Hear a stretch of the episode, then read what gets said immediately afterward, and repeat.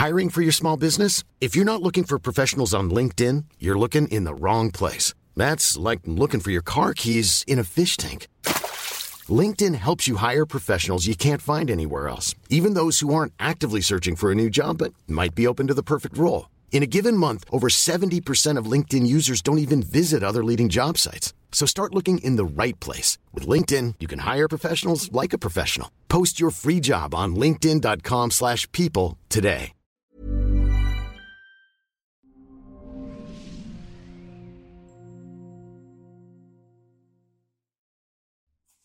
Hola, soy Natalie Marcos, nutrióloga funcional especialista en medicina mente-cuerpo. Bienvenido a las 3 R. Siempre podemos reparar, resetear y regenerar nuestro cuerpo y nuestra vida. Y hoy un tema muy importante, todo sobre la glándula tiroides. Desde Colombia, la doctora Pilar Estrepo. Bienvenida. ¿Cómo estás, Pilar? Muchísimas gracias. Muchísimas gracias por la invitación, Natalie. Es un gusto tenerte aquí en México para toda la gente que nos escucha. Eh, tú eres médico especialista en acupuntura, en medicina funcional en Estados Unidos y tienes horas especiales en nutrición. Y bueno, me encanta seguirte, me encantan tus testimonios, el trabajo que has hecho por tu gente. Y eh, es un gusto para mí tenerte en este espacio. Y vamos a hablar de un tema que nos apasiona a ti y a mí, que son las hormonas y principalmente la hormona tiroidea, que es hormona que rige nuestro cuerpo, nuestra temperatura corporal, metabolismo y prácticamente un sinfín de funciones, ¿no? Que, que nos ayuda la tiroides a estar bien, estar vivos, sentirnos bien, pararnos de la cama, sonreír y ser feliz. Hasta la memoria está involucrada. Así es. Entonces, me gustaría empezar con qué es la tiroides, ¿Qué, cómo se define la tiroides, el hipotiroidismo o el y que me dijeras la diferencia entre hipo e hipertiroidismo.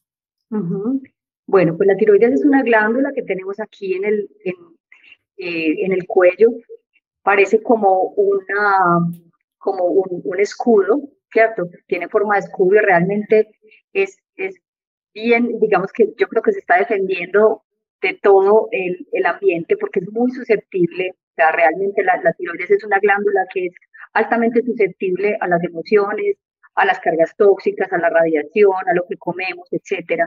Y ella modula nuestro metabolismo, es la que decide nuestro gasto calórico, nuestro nivel de energía, nuestro, nuestras hormonas también, la función cerebral, como decías. Entonces, es una hormona que nos maneja realmente cómo nos sentimos y el nivel de energía. Hay, digamos, dos polos, el hipotiroidismo y el hipertiroidismo, cuando hay enfermedades de la tiroides. El hipotiroidismo es el más común y es cuando la tiroides deja de funcionar bien. Resulta que nosotros tenemos en el cerebro una hormona que le dice a la tiroides cómo funcionar. Esa hormona es la que comúnmente se mide, que es la TSH. La TSH le dice a, la, la tiroides, bueno, vamos a trabajar.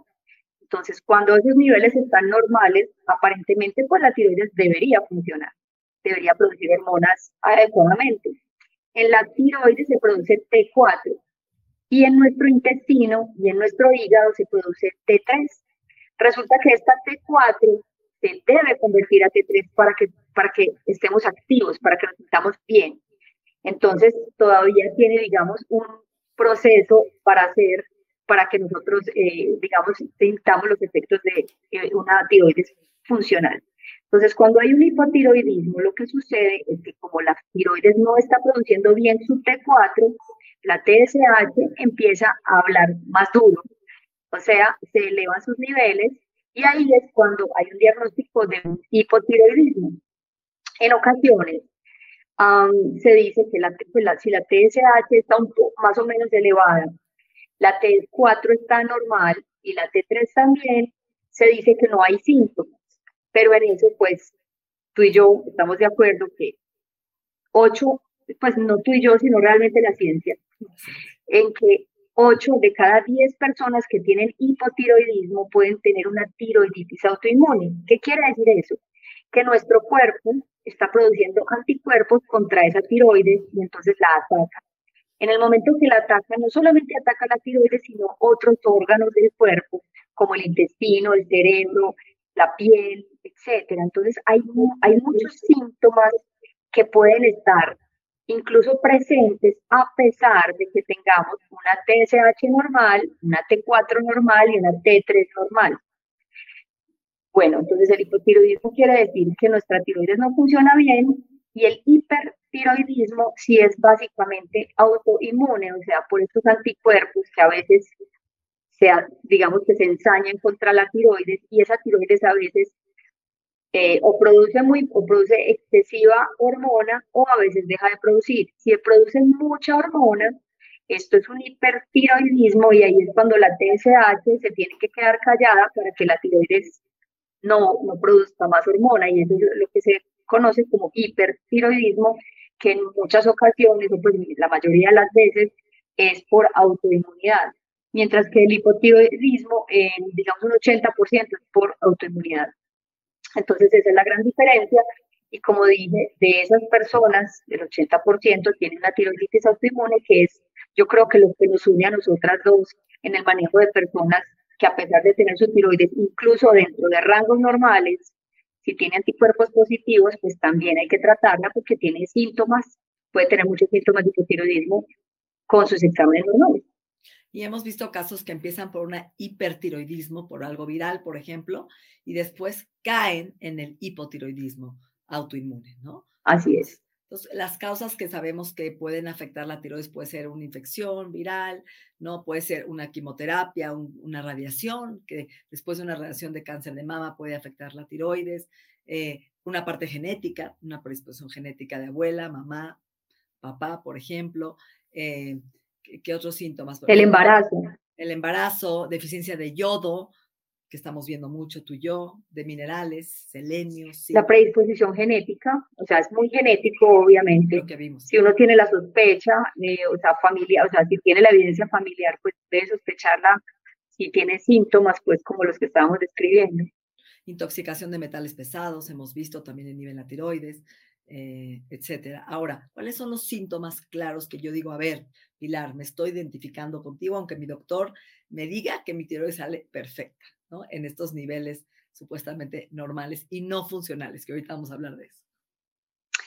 Bueno, yo siempre que mi paciente o, una persona pues viene al consultorio, yo hago un cuestionario de vitalidad y empiezo, vamos a empezar por dolor de cabeza, es común el dolor de cabeza, es común la fatiga, en los trastornos de sueño, tanto si se despiertan como de conciliación, problemas en la piel, alergias asociadas también, alergias en la piel, en los ojos, problemas digestivos son muy comunes, el estreñimiento, incluso la diarrea o la distensión abdominal, o sea, la intolerancia realmente a muchos alimentos, dolor articular, dolor muscular, calambres, mm, dificultades como para concentrarse, pérdida de memoria, ansiedad, depresión.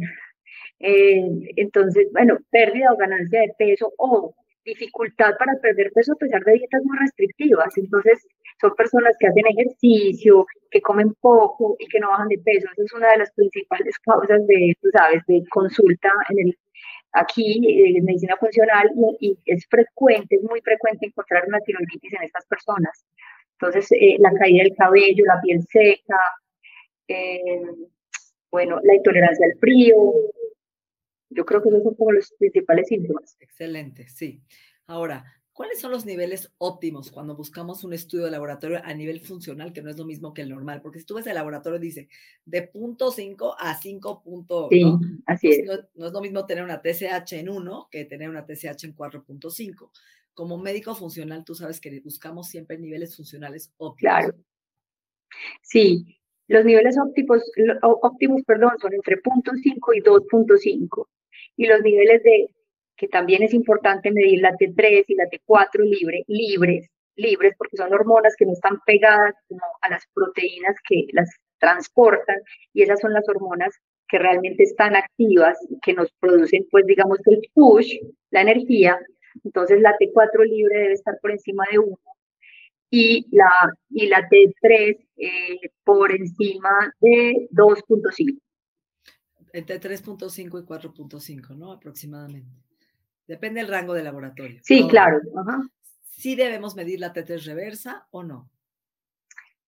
Mira, yo, digamos, yo estoy en Colombia, eh, mis pacientes no tienen acceso muchos porque es costosa, o sea, es un examen súper costoso, pero obviamente es importante medir la T3 reversa si uno tiene la disponibilidad, porque la T3 reversa implica que es la T3, a pesar de estar libre, no es activa.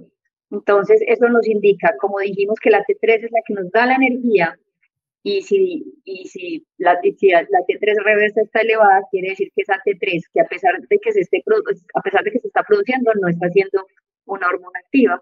Entonces, sí es importante, pero yo en, en, en aras de la dificultad a veces mido solamente, digamos, la mejoría clínica del paciente y sus síntomas. Y con ello, pues me doy cuenta de que su T3 eh, se está convirtiendo en la, en la hormona activa, digamos.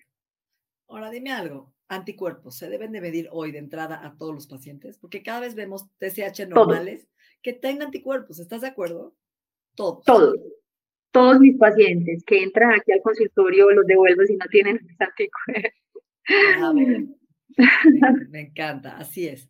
Y estamos hablando que cuando hay anticuerpos positivos, aunque una TSH esté normal, hay un proceso autoinmune que se está defendiendo, que está atacando tu propio tejido, en este caso la tiroides y que puedes desarrollar otras enfermedades autoinmunes si esto no tiene claro. control. Y hemos visto, yo estaba leyendo ayer un artículo de un médico que decía que aunque los anticuerpos sí estén elevados y la TSH está normal, si tú no medicas al paciente a la larga va a tener secuelas importantes. Sí, es, es importante, o sea, yo no sé si tú estás familiarizada con Datis Carracian. Tatis Carracen es un especialista en tiroides, realmente, y habla mucho sobre la sensibilidad alimentaria y la tiroiditis, etcétera. Y habla de que hay personas de, pronto que no quieren tomar el medicamento y se niegan como, pues dicen, no, solo con la alimentación, etcétera, pero realmente descargar un poco a la tiroides de su trabajo mejora la función tiroidea, ¿cierto? Además de otras cosas, ¿cierto? Porque hay factores tan importantes como el alimento que, que, que, ayudan pues en la autoinmunidad. Y como tú decías, hay, hay enfermedades que cursan, eh, enfermedades autoinmunes que cursan con tiroiditis, como la diabetes tipo 1, eh, la gastritis autoinmune, que es cuando no absorbemos la vitamina B12, eh, también la artritis reumatoide, lupus, etcétera, pueden cursar con el vitiligo. También la, la, la urticaria, hay muchas urticarias que cursan con tiroiditis. Rosácea o, psoriasis a veces, ¿no? Total. Ahora, ¿qué pasa con el yodo? Porque yo estoy viendo gente que está desarrollando eh, nódulos en la tiroides por deficiencia de yodo, de yodo en nuestra dieta. Hemos quitado ¿no? alimentos como algas o sal de mar con yodo y hoy los doctores dicen en Hashimoto autoinmune no debes de dar yodo. Y muchas veces el ¿Cuál es tu opinión? Hijo, yo creo que yo la mido, la verdad, mido el yodo. Lo, mido en, sangre, yodo proteico, y lo mido en un escáner. Y ahí trato de ver y darle en gotitas una mini dosis de tres gotitas al día y probar, a lo mejor no siempre, como un empujoncito de tres meses o un mes y ver y remedir, o sea, y ver qué, y valorar qué está pasando. Pero creo que es, es, que no hay literatura, ¿no? Eh, yo creo que el, yodo sigue siendo controversial, ¿cierto? Por ejemplo, Atis Carracian, que es mi escuela, mm, no recomienda el yodo, por ejemplo, ¿cierto? Entonces, yo lo que, lo que miro es realmente la respuesta al yodo. Y hay personas que no responden bien. Hay otras que se suplementan con minerales con yodo y les va bien. Entonces, creo que es dependiendo del paciente y sabiendo uno que lo está suplementando con yodo, para ver cómo responde, porque sí hay personas que son muy sensibles al yodo, esa es mi experiencia. Hay, hay, a veces muchos años un doctor me dijo que pusiera el yodo Lugol iodine, se llama Lugol, líquido, en la piel y lo dejara 24 horas y viera cómo se absorbía. Y era una prueba de saber si tu cuerpo está deficiente o no. Y era muy Qué bien. Entonces, 24 horas después veías si se absorbió o se quedó ahí afuera. Y en base a eso sabías la captación de yodo del paciente. Y okay.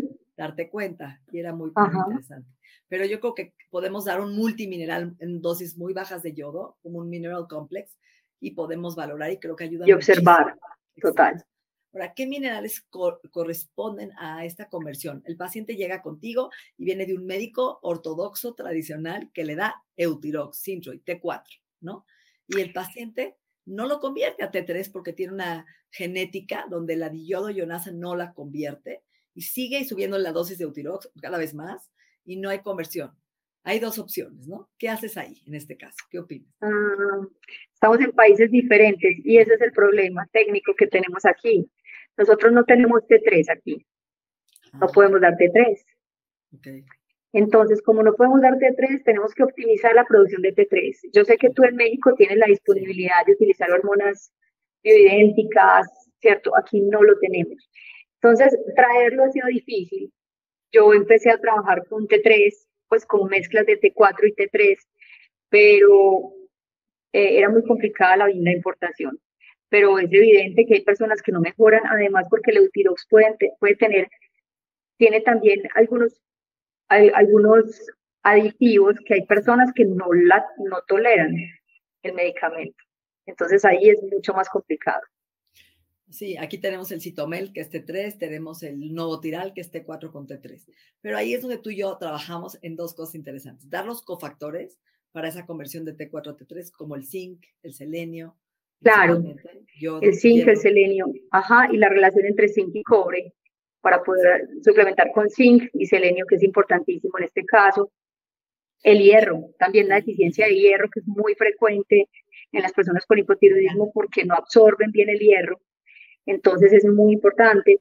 También es importante la vitamina B12 porque también dejan de absorberla, entonces medirla es importante y la homocisteína para mirar cómo está la actividad, digamos la actividad, su actividad hepática a nivel de eliminación de hormonas, etcétera. Entonces mejorar la homocisteína con ácido fólico, vitamina B12, betaína, eh, tiroxina, etcétera, para mejorar esa eliminación, digamos, de hormonas o, de, también de toxinas en el hígado que nos puede ayudar también en la recuperación de la tiroides. Y algo que dijiste muy importante y hemos hablado tú y yo siempre es la absorción, porque muchas veces el médico ya le dio zinc, ya le dio selenio, hierro y sigue con un intestino permeable. Entonces no está absorbiendo estos minerales.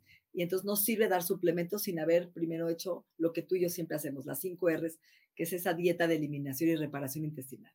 Me gustaría que platiques un poquito ese abordaje. Sí, bueno, estábamos hablando nosotros de la dieta de eliminación. Realmente una persona, todas las personas que, que algún momento, en algún momento tienen autoinmunidad, pues la tiroiditis autoinmune es la enfermedad autoinmune o condición autoinmune más frecuente que hay por encima de cualquier otro tipo de autoinmunidad. Mm, cuando hay autoinmunidad necesitamos genética, la genética necesitamos un detonante que puede ser el embarazo, estrés, como decías ahorita, la radiación, etcétera, pero también necesitamos como una debilidad de nuestro sistema inmune y ahí entra la permeabilidad intestinal en juego.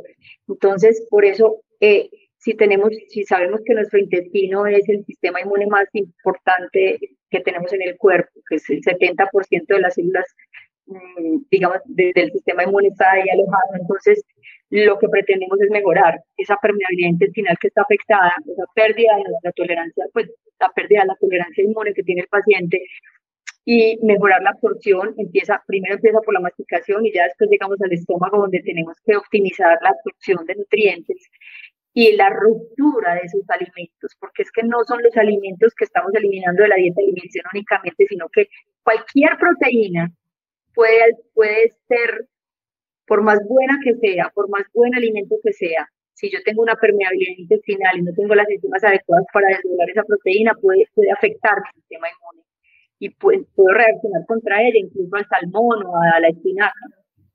Entonces, la dieta de eliminación consiste en quitar esos alimentos por 30 días y evaluar la respuesta que tienen, volverlos a reintroducir. Sabemos que el gluten y los lácteos hay que quitarlos, ¿no? Y soya, soya, que compite con la tiroides, la soya. Espérate que no te estoy oyendo bien. No me estoy La soya. Hay un poquito, hay un poquito de interferencia en este momento. Ok, no, hay interferencia. La soya. No me oye. Creo que es un micrófono. Se escuchó que tiene retroalimentación ella. La soya, ¿no? ¿No me oyes? Sí, claro, la soya también la eliminamos. La soya, el maíz, en general todos los cereales.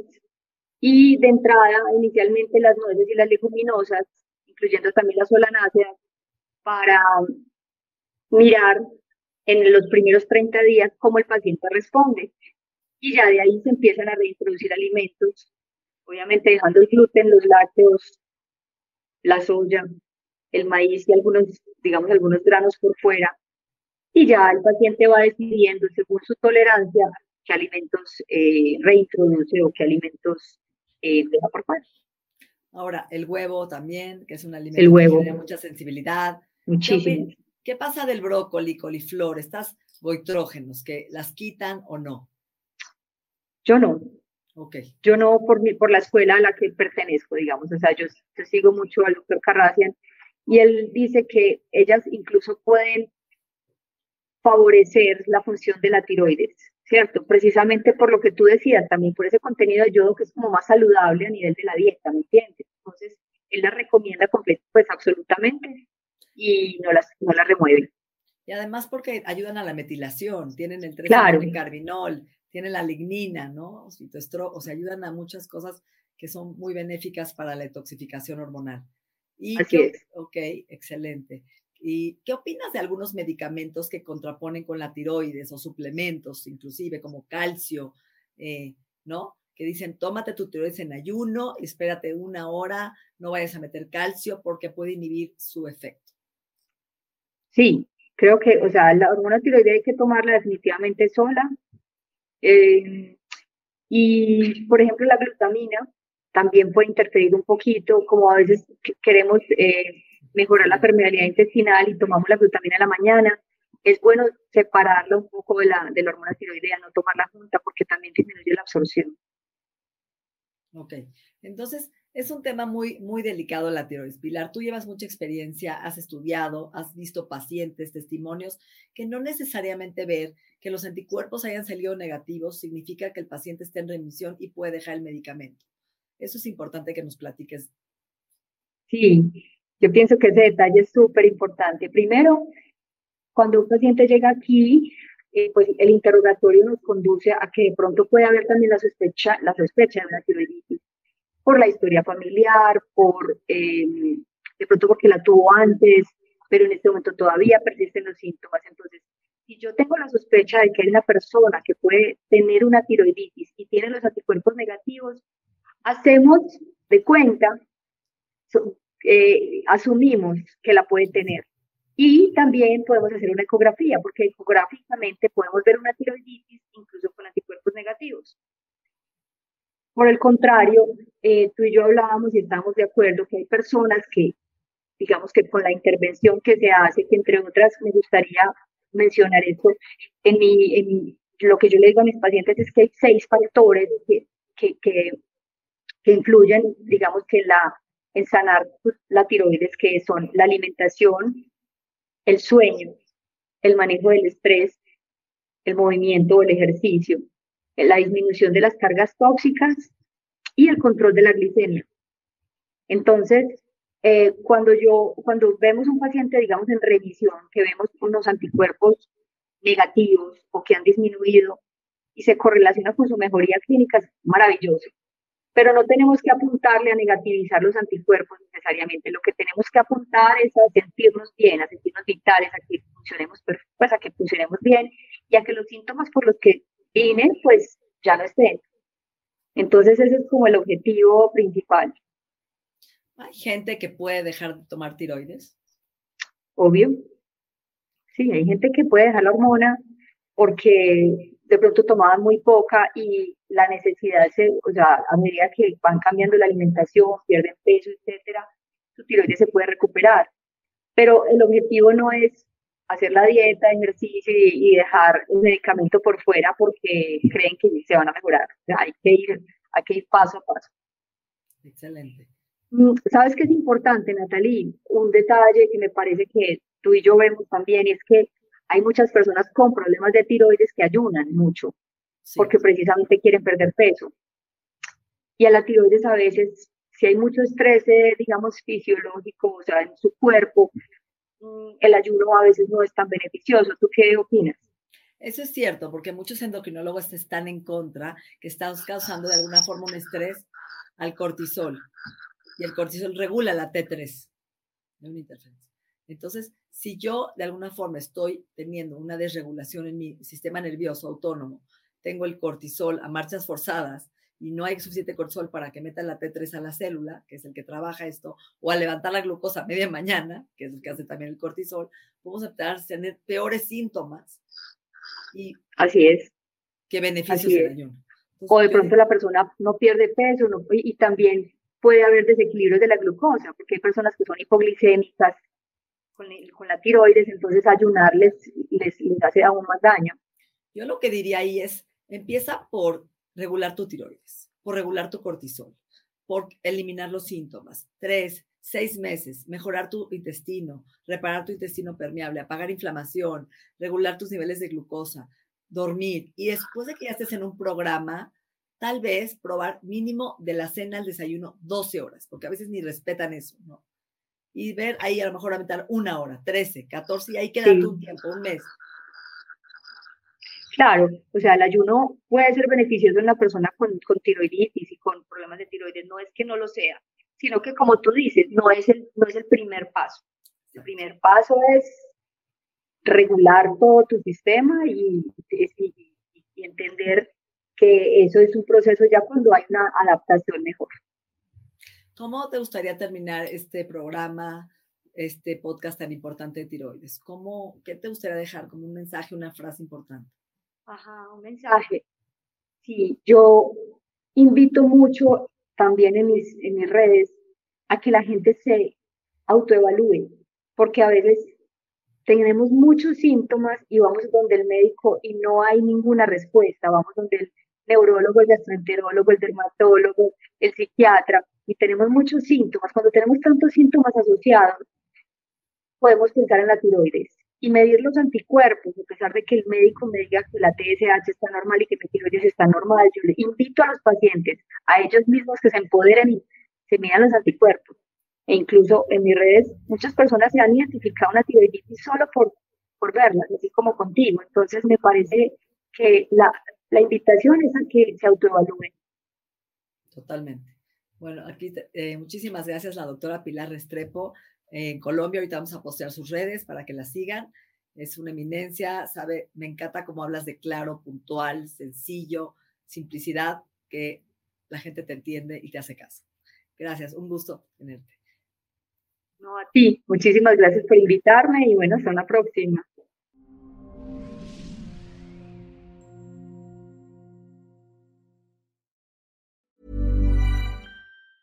Planning for your next trip? Elevate your travel style with Quince. Quince has all the jet setting essentials you'll want for your next getaway, like European linen, premium luggage options, buttery soft Italian leather bags, and so much more. And is all priced at 50 to 80% less than similar brands. Plus, Quince only works with factories that use safe and ethical manufacturing practices. Pack your bags with high-quality essentials you'll be wearing for vacations to come with Quince. Go to quince.com/pack for free shipping and 365-day returns.